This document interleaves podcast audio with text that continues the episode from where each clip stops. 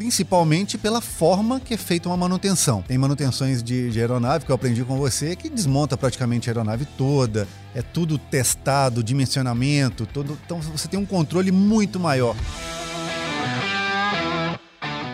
Estranhou que o meu podcast não começou com a minha voz? Calma que o piloto não sumiu. Pelo contrário, eu estou mais habilitado do que nunca. Apertem os cintos para a segunda temporada com um novo copiloto a cada episódio.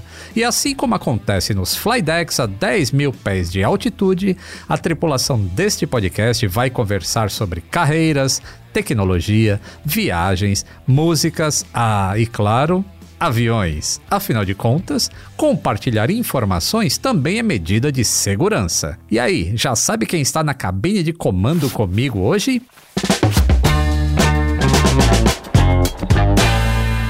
Atenção passageiros, eu sou o comandante Lito Souza. Bem-vindos a bordo da segunda temporada. A cada voo, uma nova configuração de cabine para uma viagem divertida e restauradora.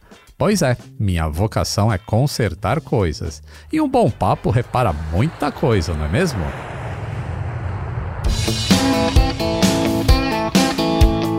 Atenção passageiros. Ideias em modo avião.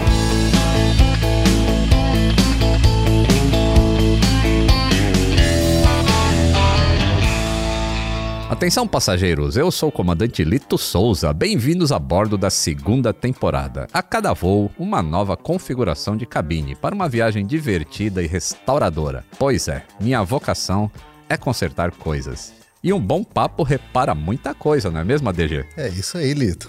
Com certeza repara muito. Saudações aeronáuticas ADG, bem-vindo a bordo da nossa cabine de comando do Atenção Passageiros. Além de ter o maior canal de mecânica do Brasil, a DG é o dono da franquia com a maior rede de oficinas do país. Já deu para perceber que para quem ama máquinas, a cabine de hoje está tunada. Já se você prefere apenas dirigir ou curtir uma viagem de avião, fica aí para aprender a importância da manutenção na sua segurança. ADG, o que, que é segurança para você? Interessante, né? Às vezes as pessoas acabam focando bastante em segurança em aviões, né? Muito comum falar, mas o carro também, onde a maioria das pessoas passam os seus momentos, seus deslocamentos, viagens em família e algumas pessoas acabam sendo um pouco relapsas na parte de segurança. E é muito importante cuidar da segurança do automóvel também. Claro, porque acidentes, não interessa onde você tá, você pode sair bem machucado, né? Exatamente. E a gente pode falar de coisas básicas, até mesmo de uma pressão de pneus, né? Que uma simples manutenção preventiva da pessoa tomar um cuidado antes de colocar o carro numa rodovia, até mesmo as manutenções de não ficar no meio da estrada como uma bomba de combustível. Pois é, e é, realmente acho que as pessoas negligenciam um pouco essa parte da segurança. Se nós negligenciássemos a segurança na aviação como ela é feita com o nosso carro, eu acho que a gente teria acidente aéreo praticamente todo dia. Então isso demonstra a importância da manutenção para qualquer máquina. Exatamente. E a gente está aí com, fazendo esse trabalho há quase 15 anos mostrando para as pessoas a importância, né? Você fazendo o seu trabalho aí com os aviões e a gente fazendo do lado de cá com os carros. Pois é, e, e, e não é só a questão da segurança, né? É fazer a coisa certa também, né? Porque a gente já ouviu falar tanto em gambiarra, né? Qual é a sua definição de gambiarra? Bom, gambiarra. Gambiarra é tentar colocar para funcionar uma coisa que não é para funcionar. É isso que é a definição. É a primeira vez que alguém me pergunta dessa maneira, eu tô te respondendo aqui. é isso, é aquilo que não dá para fazer e as pessoas tentam extrair aquilo que não dá para ser feito. É, não dá. A, a, coisa quando é adaptada, quando não foi feita para ser daquele jeito, quando ela foge de dimensionamentos de controle, a chance é aquele elo que você diz e forma um acidente e acontece também com os carros. Existe, assim, acho que uma única opção que você teria viável de fazer uma gambiarra mas você está numa estrada no meio do deserto e o teu carro deu uma pane ali que você tem alguma coisa que consiga fazer ele funcionar, aí você vai fazer porque é uma situação de emergência. A mesma coisa para a gente tirar um avião de um lugar em que ele tem que sair de lá. Agora fazer isso no dia a dia aí não pode, né? Exatamente, até porque os carros hoje, né, a tecnologia mudou. Foi a época que você tinha ali um arame e você conseguia prender um cabo de acelerador, conseguia simular um acelerador de um carro. Hoje não, é tudo eletrônico. Então é por isso que é importante cuidar da bateria do carro hoje. Com tanta eletrônica embarcada, uma bateria saudável pode te tirar de uma situação complicada. Pô, é verdade isso que você está falando, viu? E os aviões estão no mesmo caminho. Hoje em dia é praticamente impossível você fazer uma gambiarra, porque os computadores estão em comando. Eles vão saber que alguma coisa ali tá errada e não vai deixar o avião voar. Olha, não sei se você está sabendo, tem um carro de uma determinada marca que já vem agora com um controle do volante sem uma ligação física com a caixa de direção. Olha. Então, olha só como é que a coisa está sendo uma drive-by-wire mesmo, né? Assim como tem no avião, aquele controle, você comanda o computador e o, o computador comanda o controle do, do avião, está acontecendo com alguns carros começando a chegar no mercado. Olha que interessante isso aí. Eu lembro no, na minha primeira aula de mecânico de, de manutenção de aeronaves, né? O professor falou assim, ó, vocês sempre têm que fazer as coisas certas e com muita responsabilidade, porque lá em cima não tem acostamento. E isso é o que eu levo para minha vida inteira que eu trabalhei na aviação. Sempre com esse negócio assim, bom, lá em cima não tem acostamento, então não pode fazer coisa errada. Acho que o fato de existir um acostamento para o carro dá essa margenzinha aí para o pessoal brincar um pouco mais, né? É, exatamente, uma brincadeira, né? Realmente, né? Não tem lugar para você dar aquela encostadinha para ver o que está acontecendo, né? Mas às vezes, imagina uma situação de ultrapassagem que você precisa de potência plena, né? Uma situação de, de ultrapassagem de um, de um veículo longo ou numa situação de frenagem. As pessoas têm que começar a entender que a manutenção não é somente as peças, mas até mesmo na forma de direção de um veículo. É, muita gente ainda precisa descobrir como dirigir corretamente. Vamos imaginar uma situação muito comum aqui em São Paulo: descer para a serra. Uhum. Descer a serra. Já viu aquelas calotas jogadas ali na, na, na beira da, das rodovias ali, né? Diversas, né? Porque as pessoas descem com o carro simplesmente pendurados no freio e esquecem que existe o freio motor uhum. para auxiliar nessa descida para não esquentar os freios. Então, tudo vem do, da manutenção e do conhecimento da máquina. E aquela pecinha que vem junto com o carro, que é negligenciada, famoso manual. que ninguém lê, né? Ninguém. Faz questão de ter na hora que compra o carro, mas jamais lê. E falando nisso, tem gente que tem até medo de recall, né?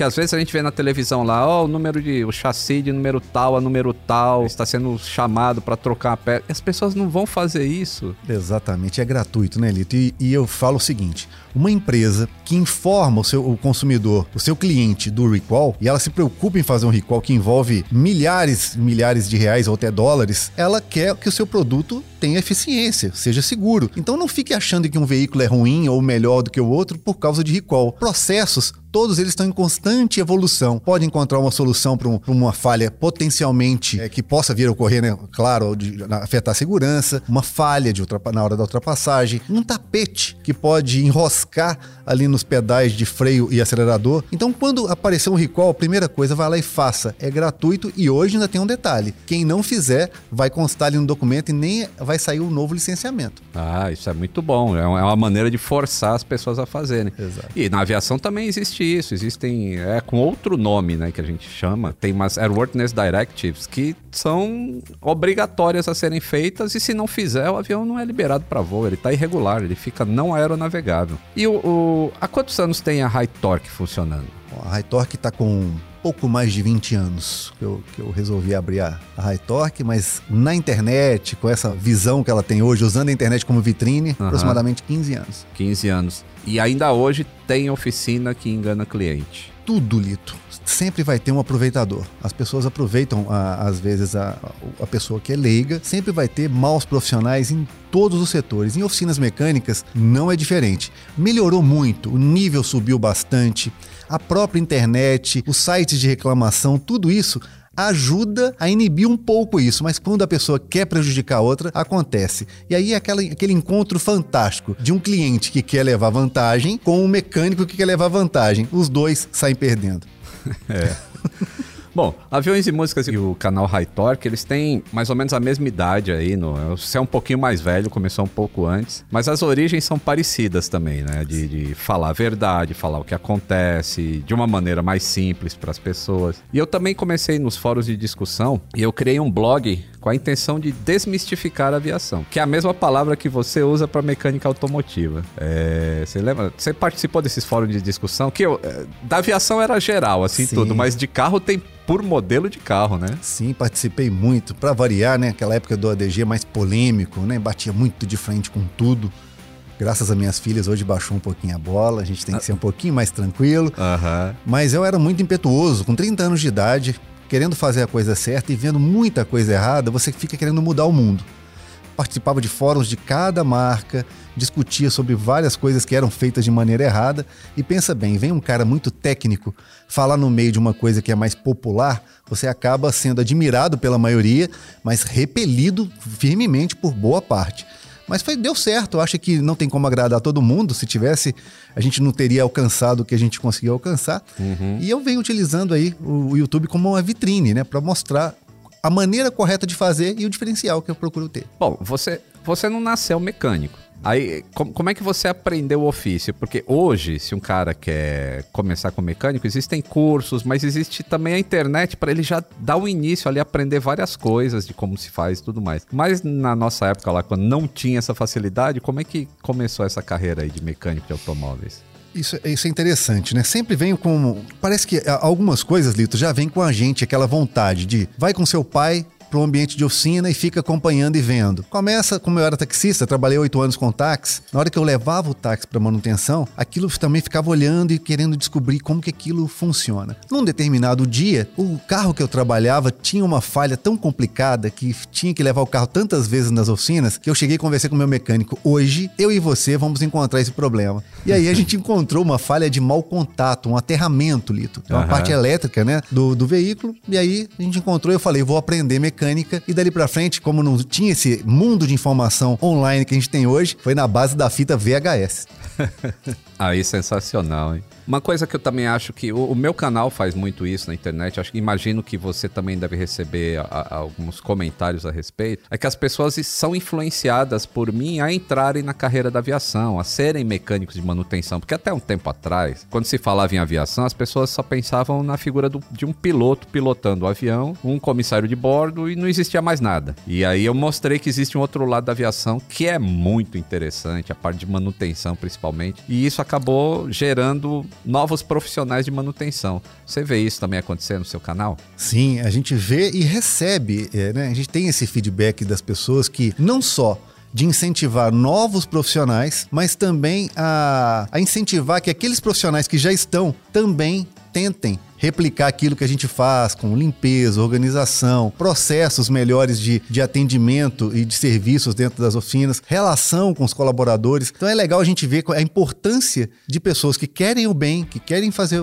a, da maneira correta. A gente atrai e a gente inspira muita gente. Você saiu de cliente a dono de oficina mecânica. Como que é a manutenção de um veículo tão rodado quanto um táxi, por exemplo? Ou os Ubers hoje em dia? São carros, Lito, que são colocados em situação super extrema. Né? É aquela condição onde é extremamente nocivo para o carro. Temperatura o tempo todo no máximo. O motor funciona e diferente de uma aeronave ou de uma máquina agrícola, ela não conta horas. Infelizmente, ainda você tem um odômetro que marca quilômetros rodados. Mas esse carro ele está funcionando, gastando todos os seus componentes, velas, correias, é, óleo de motor, tudo funcionando, combustível, sem gerar quilometragem no painel. Ah. Agora está começando começando a mudar um pouquinho, está surgindo novos sistemas de gerenciamento onde estão monitorando alguns desgastes, mas o táxi, ele trabalha o tempo todo. Na minha época, eram dois motoristas, né? Eu trabalhava no horário e o carro nem esfriava, já entrava outra, 12 por 12, né? Então, esses guerreiros aí que trabalham o dia inteiro, tanto o motorista como o carro também. E sabe que a, a, uma diferença que tem pro avião é que o avião ele também pode ficar até, tem voos aí que foram feitos de 28 horas, mas o motor está numa condição constante de funcionamento, é aquela potência, aquela quantidade de rotação. Então tá tudo tranquilo ali, tudo controlado. Já o carro não, né? Ele tá acelera, desacelera, para, esquenta, esfria. É... Olha, mas tem uma curiosidade. Você tocando nesse assunto dos motores do, do, das aeronaves, a gente vem num ponto importante. Apesar dos, dos carros, os táxis e os aplicativos rodarem muito, justamente justamente pelo fato de não esfriarem muito, de não ter aquela diferença térmica, eles duram muito mais quilometragem. Eles não dão aqueles problemas de motor, de retífica, como acontece com os carros de passeio comum, que são utilizados em trajetos curtos. Esfria, aquece, resfria. Não, ele fica quente por muito tempo. E o motor trabalhando na faixa ideal de temperatura significa que o lubrificante, o arrefecimento, tudo não vai ter aquela, aquela variação de, de dimensões que a gente tem microscópicas, né? Verdade. Bom, os vídeos que você posta, eles, eles acabaram ajudando diversos clientes em potencial a, a entenderem ali o que você faz e você conquistou a confiança deles. E não só em Belo Horizonte,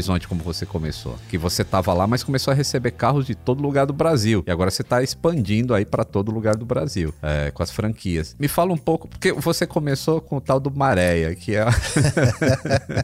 é e ficou conhecido como o rei dos maréias. E por que, que o maré era o pesadelo dos mecânicos? Interessante, muito interessante isso. Olha só, a linha Fiat, ela sempre vinha assim com aquela com uma mecânica muito avançada para a época por causa do controle de emissões na Europa. E era um carro muito europeu que a gente tinha aqui no, no nosso mercado uhum, lá atrás. Uhum. Então, o controle de emissões faz com que o motor tenha que ter vários vários pontos, peças para poder controlar isso e ficam complexos. O Maréia, lá em 2000 para 2001, já tinha acelerador eletrônico, coletor modular, variador de fase. Quem está assistindo a gente, ouvindo a gente agora aí, vai achar complicado. Ó, para resumir, pessoal, tinha muita tecnologia, parecia com BMW, Mercedes, uhum. apesar de ser um Fiat. Uhum. Então as pessoas, os mecânicos não estavam prontos para dar manutenção nesse carro e eu procurei o quê? Já que os mecânicos têm medo, eu quero aprender a mexer com esse carro. E o nome High Torque veio de um outro motor também de um carro da marca, que era o motor 1.6 16 válvulas. Aprendi uhum. com ele e fui dando sequência ali no com esse motor mais complexo, né? E o YouTube, tanto eu como você, a gente sabe, a gente começou sem intenção. A ideia era o quê? Eu filmava pro cliente ver que eu tava trocando a correia dentada do maréia dele usando uma ferramenta recomendada, aplicando o torque correto. Era pro dono do carro ver. Mas aí foi caindo no gosto de outras pessoas e o canal virou o que virou hoje. que legal. Sabe que no, no, na aviação também tem o, o, avião que era o pesadelo dos mecânicos, né? Qual que é o maré dos aviões, Lito?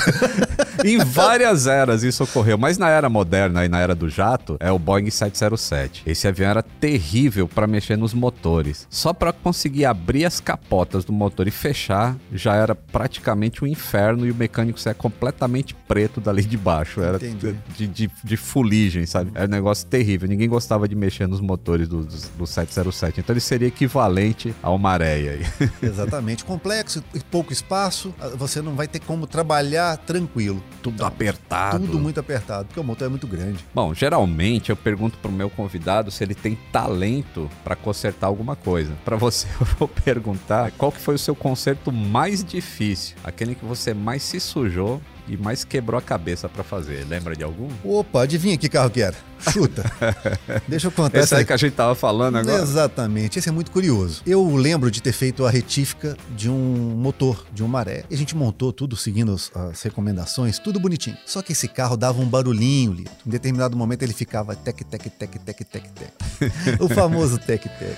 E adivinha como é que foi que eu descobri o tec, tec? Sonhando, Eita. dormindo. De tanto pensar naquele problema, dormindo, veio na minha cabeça uma inversão de conectores. Tem dois atuadores lá no motor ah. que tem o mesmo conector e houve uma inversão de uma eletroválvula com um sensor. Uhum. Então, ele ficava dando aquele barulho quando era atuado, parecia que era um defeito no motor, na verdade era só uma eletroválvula sendo ativada. Eu falei, cheguei, né? Já vim curioso, cheguei na oficina e falei: olha, por favor, o conector se tá invertido. Batata resolveu o problema. Foi isso daí, eu não esqueço nunca. Maravilha, isso aí tem uma entidade então que tá te ajudando aí. Exatamente, exatamente. para fechar esse bloco, ADG, qual que é a principal dica para se conservar um carro? Bom, parece até meio clichê, mas é a manutenção preventiva, né? É a maneira de você cuidar do carro. Mas antes da manutenção, vem a, a, manutenção, uma manutenção assim que eu digo que é a forma de dirigir. Se você cuidar bem do equipamento, é, eu acho que a gente pode falar como um, um dono de uma escola de aviação que quer que os seus é, instrutores cuidem bem da aeronave. Acho que tudo é suavidade. Uhum. A partir do momento que você tiver nos controles do seu carro, tenha suavidade. Suavidade ao acelerar, ao desacelerar, a, na hora de fazer as curvas, de cuidar do veículo. Porque a, a manutenção preventiva ela começa na forma de dirigir e se complementa nas manutenções e substituição de peças de desgaste natural. Até lembrei de um dos instrutores de voo que eu tive quando estava tirando carteira de piloto. Ele hum. falava assim, ó, seus movimentos têm que ter agilidade com suavidade. Exatamente, exatamente. é por aí. Opa, temos uma chamada do Boletim do Tempo. Papa Tango Alpha Eco Mike, pronto para copiar as informações da aviação comercial nas próximas semanas? Pronto para cópia Alpha Eco Mike. No dia 2 de dezembro, a Gol Linhas Aéreas inaugurou o primeiro voo entre São Paulo e Bonito, no Mato Grosso do Sul, sem escalas. Um Boeing 737-700 com capacidade para até 138 passageiros decolou de Congonhas às 12h40 e pousou no aeroporto regional de Bonito às 13h40 no horário local. O voo G31492 será operado às quintas-feiras e domingos nos dois sentidos. Para atender o novo destino, a companhia expandiu sua parceria com a Moss Carbon Credit, uma das maiores plataformas ambientais de créditos de carbono do mundo. A rota entre a região mais emissora de poluentes do Brasil e a capital do ecoturismo, premiada internacionalmente pelo turismo responsável, oferece aos passageiros e à tripulação um certificado com os créditos de carbono relativos ao voo, já compensados, e claro, impresso em papel semente. Funciona assim: a compensação do impacto ambiental gerada pelo voo é feita por meio do MCO2,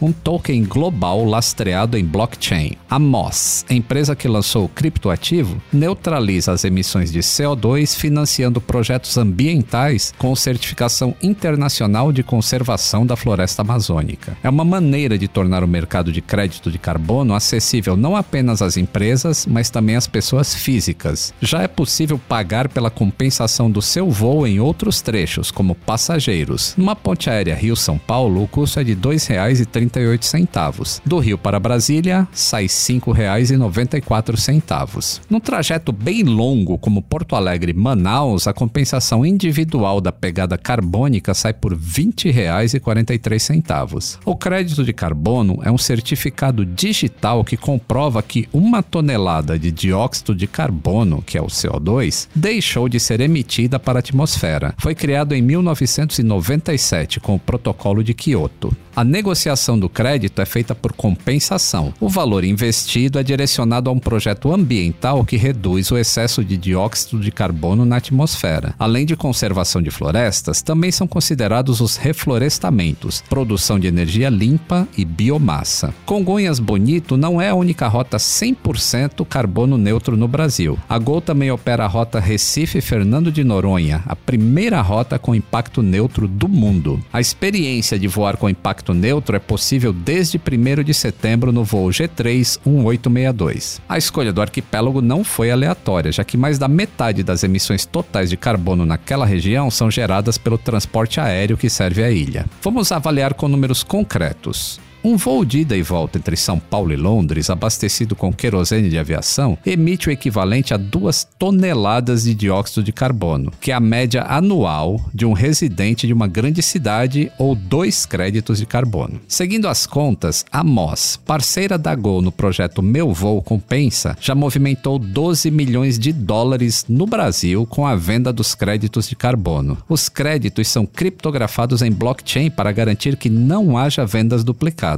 Essa semana, uma unidade do ativo MCO2 está custando pouco mais de 50 reais nas corretoras de criptos. Só nas últimas 24 horas, o volume de negociação atingiu um milhão de reais. A moeda que entrou no mercado em março deste ano chegou a cair para 27 reais. Desde o início dos voos carbono zero da Gol, o ativo tem se valorizado. Aqui uma notinha de aviador, já que faz tempo que não solto uma. Vocês se lembram do comandante Sully, né? Aquele que fez um pouso de emergência no rio Hudson Hudson em 2009, na semana passada, Sully Sullenberger se tornou embaixador da ICAO, a Organização da Aviação Civil Internacional. E o que isso tem a ver com a Gol e os voos carbono zero? Uma das principais pautas de Sully na ICAO será promover projetos de redução da pegada de carbono na aviação mundial, com rígidos padrões de controle. Agora vamos às notícias ponte aérea, aquelas curtinhas. A FAB iniciou os preparativos da Operação Cruzeiro, enviando materiais para o primeiro teste de voo do hipersônico 14X. Sim, o nome foi escolhido para homenagear o 14 bis. O projeto de propulsão hipersônica 14X é desenvolvido pelo Instituto De Estudos Avançados em São José dos Campos desde 2008. Os testes do veículo acelerador hipersônico VAH serão realizados no Centro de Lançamento de Alcântara, no Maranhão. Para percorrer mais de 3 mil quilômetros, parte dos equipamentos, como os cilindros de gases, é transportada por via terrestre. As aeronaves C-130 Hércules e KC-390 Millennium carregaram equipamentos como módulos, motores foguetes e carga útil do motor. Esta semana, o DPF, Departamento da Polícia Federal, recebe o primeiro dos dois jatos encomendados do modelo Embraer E175. A frota da PF já é composta por outros dois ERJ-145 usados para o transporte de policiais e detentos, com metade da capacidade do E175. A nova aeronave está em Portugal e fará a rota Alverca-Brasília, com paradas técnicas na Ilha do Sal e Natal. Será registrada no Brasil com o prefixo Papa Sierra Charlie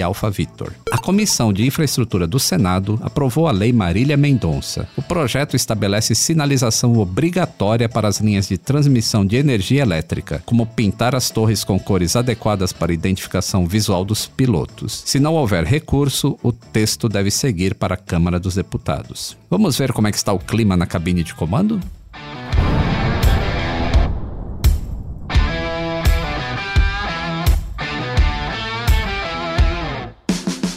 Estamos de volta à cabine, ou melhor, ao hangar. ADG, você está numa fase mais turbulenta ou só está voando em céu de brigadeiro? Olha, passei por, um, por, por, alguns momentos aí turbulentos, mas hoje eu posso dizer que eu tô voando num céu de brigadeiro. Depois da chegada das duas baixinhas, a gente puxa a manete um pouquinho e alivia ah. um pouquinho aí a pressão. Chegou a hora de falarmos de aviação. Você já se imaginou no comando de uma aeronave? Interessante. É, eu cheguei a fazer né, aulas né, de, de, em aeronave, mas ela aquele famoso, o pessoal chama de aeronave experimental. Uhum. Então tem um, um, uma categoria que é antes do PP. Assim, pode, não é porque ela é antes, né, não é um passo, mas é uma categoria para você ter uma, uma, aeronave experimental, um avião uhum. ultra leve, que a gente pode dizer assim. Tem alguns aviões que tem até motorização até forte, são motores de 100 HP, são motores de aeronaves que parecem um Cessna, quando a gente fala de estrutura e leveza. Então eu cheguei a fazer as aulas, mas eu estava bem gordinho na época, Lito. Eu estava bem gordinho e ficar dentro daquela cabine apertada com o instrutor, eu passava mal, começava de calor, né, porque não tinha uma refrigeração legal, uhum. acabei adiando. Era piloto esportivo, né? Exato, é, que, é isso mesmo. E, e, os mecânicos conversam com as máquinas, né? Tá conversando com o carro ali, tomara que essa pane vá embora. E quando você tá voando aí num avião de carreira, você fica reparando nos ruídos também? Como é que é?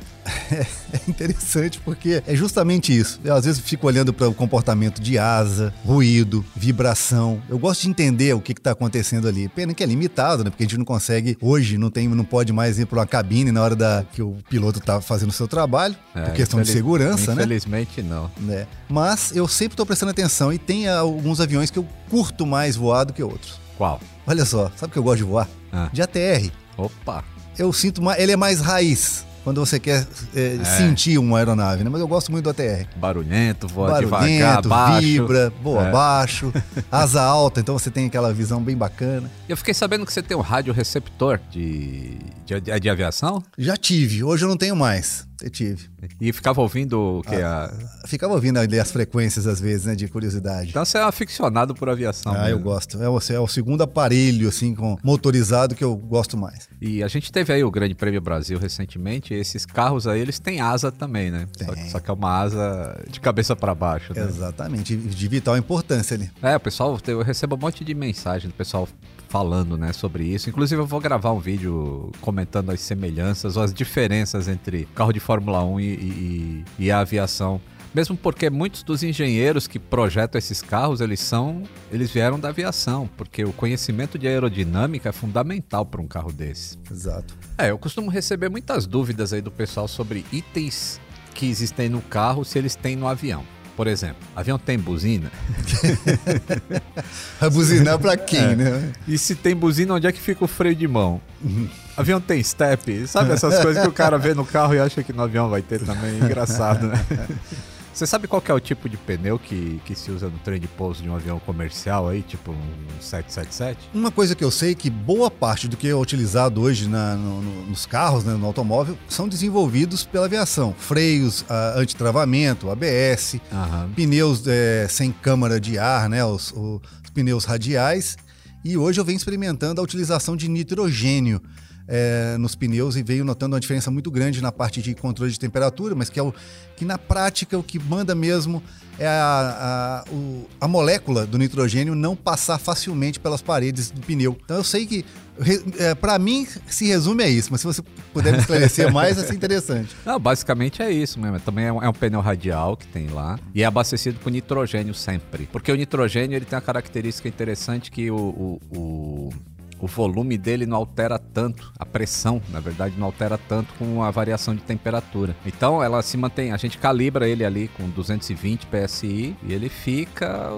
Não interessa se ele tá voando lá menos 40, menos 50 ou tá pousando no Rio de Janeiro 40 graus positivos, ele, a pressão não vai variar tanto. E eu tenho uma curiosidade. No caso dele tocar no solo, que ele deve subir a temperatura muito rapidamente, porque tem um atrito momentâneo antes da rolagem. Sim.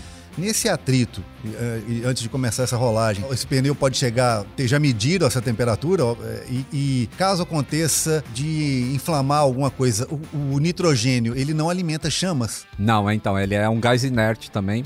A temperatura chega, ela, ela passa de 100 graus na hora do toque Olha ali. só. 100, 120, 130 graus no, no momento do toque. Uma coisa interessante sobre o nitrogênio também é que se o conjunto de freio aquecer muito, isso elevaria muito, a, a- a ponto de incendiar mesmo, ficar incandescente. Isso elevaria muito a pressão dentro do pneu.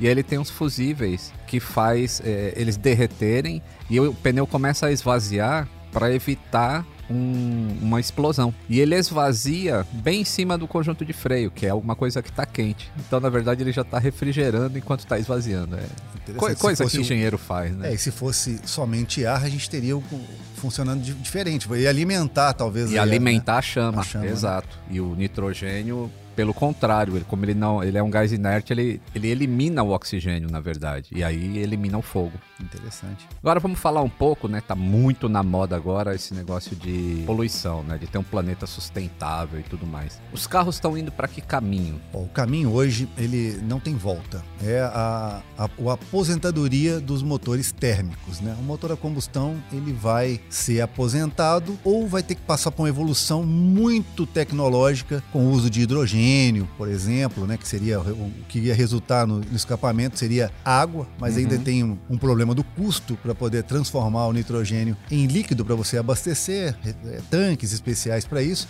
mas estão trabalhando para isso. Veículos que vão utilizar uma mistura de álcool com água para formação célula de combustível também. E os motores totalmente elétricos, com baterias mesmo, que a gente já tem baterias de alta capacidade, vem novas tecnologias também chegando. Mas para diminuir as emissões dos motores térmicos, a alternativa está sendo os motores elétricos e, o- e nesse meio do caminho tem os híbridos. E o, o elétrico é sensacional, a questão do torque, né? Resposta de, de, de aceleração ali muito rápida. É um negócio fabuloso, né? Exatamente. Acho que a, a grande questão pro elétrico ainda é o que, que vai ser feito quando essas baterias não carregarem mais. O que, que vai fazer com o lixo Hum, é, que boa. ela gera, né? Sim, para muita gente que pergunta com isso, dessas baterias, eu já procurei entender um pouco. Essas baterias, elas vão chegar num determinado momento, Lito, que ela não vai conseguir mais dar conta de tirar um veículo da inércia. Mas elas vão ter uma sobrevida muito grande, um no-break residencial, empresarial. Eles, essa bateria vai ter uma outra aplicação que não necessite daquela descarga toda da, que precisa para o carro. Ah, tipo como se fosse uma reciclagem. Eu não tinha pensado nisso, mas é, de repente poderia ser aproveitado algumas células para outras funções, né? Com certeza. Verdade.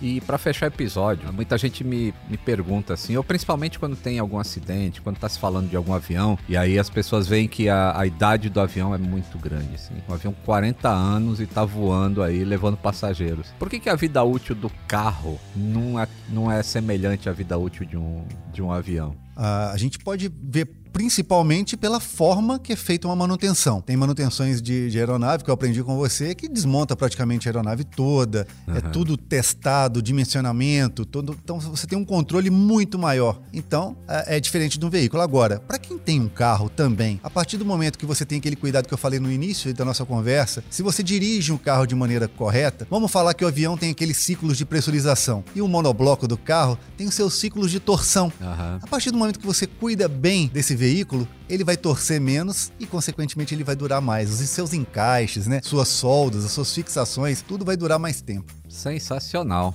Atenção, passageiros! Vamos iniciar o nosso procedimento de descida. Sente-se ainda mais confortável e aumente o volume do seu som. Copiloto ADG, nosso papo está chegando ao fim. Em qual aeroporto você gostaria de estar pousando agora?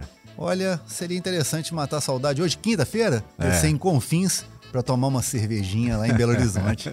Com pão de queijo? Não? é, a cervejinha hoje eu ia abrir mão do pão de queijo, eu ia deixar pro café. Hoje ia ser com uma carninha, uma picanha. E algum modelo de avião especial? Você já falou da TR, ia ser uma TR? É um voo aqui de Congonhas, diretamente de Congonhas aqui para Confins de ATR. E a gente já falou de avião, né? Falamos de torque, de carro e vamos falar só um pouquinho de música. Música. Qual é o gênero aí que você gosta? Ah, a galera que acompanha meus stories aí sabe, né? A, a, mente aqui tá lá nos anos 80, né? Eu gosto daquelas dance music, as famosas house. D DJ Bobo. DJ Bobo, curto demais. Eu tô naquela ainda. Isso aí, DG. Pô, muito obrigado aí por ter disponibilizado o seu tempo para participar aqui do Atenção Passageiros. Foi um prazer conversar com você. Se quiser deixar suas redes sociais aí pro pessoal te seguir também, quem gosta de carro, que tem um Maravilha. monte de gente fanático aí. Ó, agradecer também o convite. Sempre é um prazer estar aqui com você. E galera que gosta de carro, quiser aprender um pouquinho, coloca High Torque no Google. Vai ter canal, vai ter Instagram. Vem pra cá que vocês vão aprender um pouquinho. Isso aí. Atenção, passageiros, chegamos ao nosso destino. Toda quinta-feira, um novo voo te aguardando no Globoplay e em todas as plataformas de áudio digital. Antes de desembarcar, não se esqueça de seguir o podcast no Spotify ou na Amazon Music, assinar na Apple Podcasts, se inscrever no Google Podcasts e Castbox ou favoritar na Deezer. Assim você não perde o check-in para o próximo Atenção Passageiros. Para mais histórias de aviação, me encontre no YouTube, Instagram, Twitter ou TikTok, sempre como Aviões e Músicas. Atenção Passageiros é uma experiência de áudio criada por Aviões e Músicas em parceria com a Globoplay e coprodução com a Movie ID Filmes. Eu, Lito Souza, apresento cada um desses voos, com a coordenação de Mila Seidel e assistência de produção de Ana Beatriz Reis. Ivo Duran é o produtor executivo. Camila Lourenço faz o roteiro e produção, e Pedro Augusto faz a captação e edição de áudio. Até a próxima cabine! Tem sugestão de convidado? Deixe um comentário no meu Instagram, arroba aviões e músicas.